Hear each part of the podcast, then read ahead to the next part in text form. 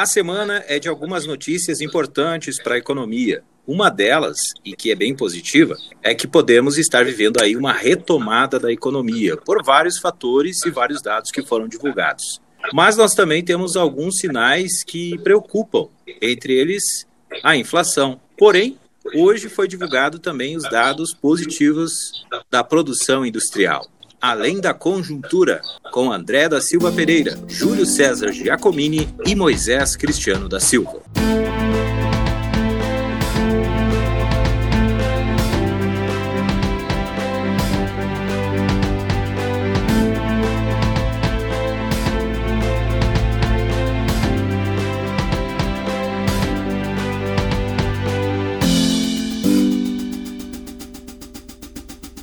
Então, amigos, hoje saiu uma informação da Fundação Instituto de Pesquisas Econômicas, a FIP, e também do IBGE.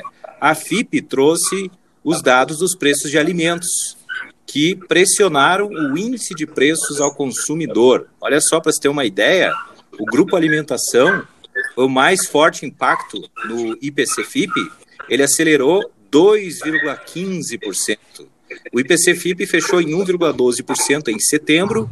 No mês anterior, agosto, tinha subido 0,78%. Então, então está acelerando a inflação, também um índice importante de inflação. E também hoje saíram dados que foram divulgados pelo IBGE da produção industrial brasileira, que subiu mais de 3%. Como é que a gente pode analisar, então, esses dois indicadores? Produção industrial numa positiva e a inflação também subindo. Existe uma correlação entre eles, André? Pelo lado da produção industrial, a gente consegue detectar e já de forma bastante forte é a retomada da economia. Então, as pessoas estão saindo das suas casas, estão voltando a procurar emprego, estão retornando a seus trabalhos presenciais, é, estão retornando, de certa forma, a um aumento de consumo. Isso impacta diretamente na produção das empresas. Né? Então a gente já consegue perceber esse aumento de produção por parte é, desses indicadores que saíram no dia de hoje. Né? Só que, por outro lado, em alguns setores, esse aumento de produção e aumento de consumo estão é, trazendo um pouco de aumento de preço. Né? É, basicamente no setor de, é, de, alimentação que compõe os itens da, da cesta básica e esse item da cesta básica que compõe o índice de preço, tanto o IPCA quanto o IGPM. Então a gente já consegue ver em alguns setores esse aumento da, do consumo, essa retomada da economia, mesmo que a patamares ainda menores do que a gente tinha no período mais crítico da crise da, da Covid, a gente já vê essa retomada de produção, só que impactando de forma negativa em alguns preços, porque estão muito motivados pelo auxílio emergencial que induziu muito o consumo, né? E também atrelados à mudança de comportamento das pessoas que passaram a se alimentar em casa e passaram a ir mais vezes aos supermercados. Agora, André, um índice de inflação subindo, eu entendo como também pode ser um indicador, um indicativo de que a economia está se recuperando, que ela está acelerando, que existe consumo. Mas um fato interessante é que, por exemplo, a gente tem visto aí que o que tem impactado muito na inflação são os alimentos. E os alimentos, eles estão sendo influenciados por alguns fatores. Por exemplo, as pessoas estão cozinhando mais porque estão em casa, né?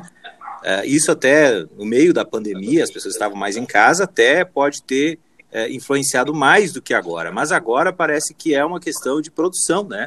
De, de, de demanda e produção.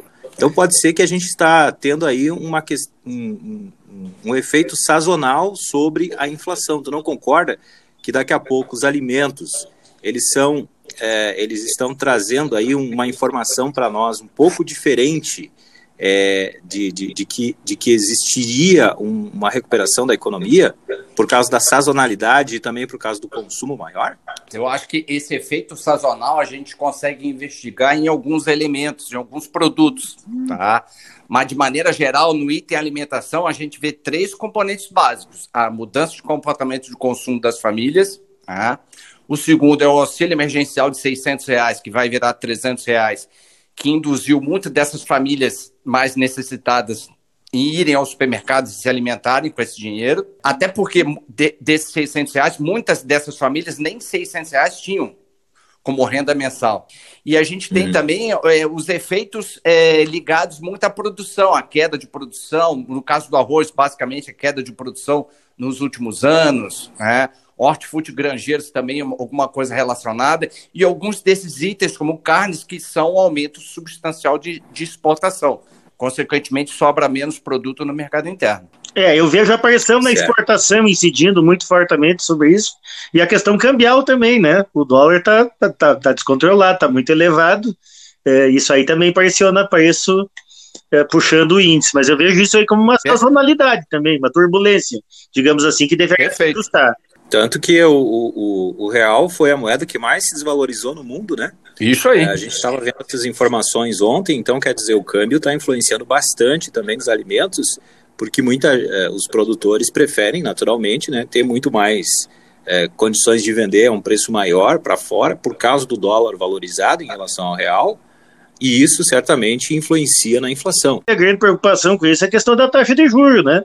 Pela primeira vez na vida a gente opera com uma taxa de juros né, baixa, né, para um estoque da dívida extraordinariamente alto. Quer dizer, dá para levar bem assim com essa taxa de juros.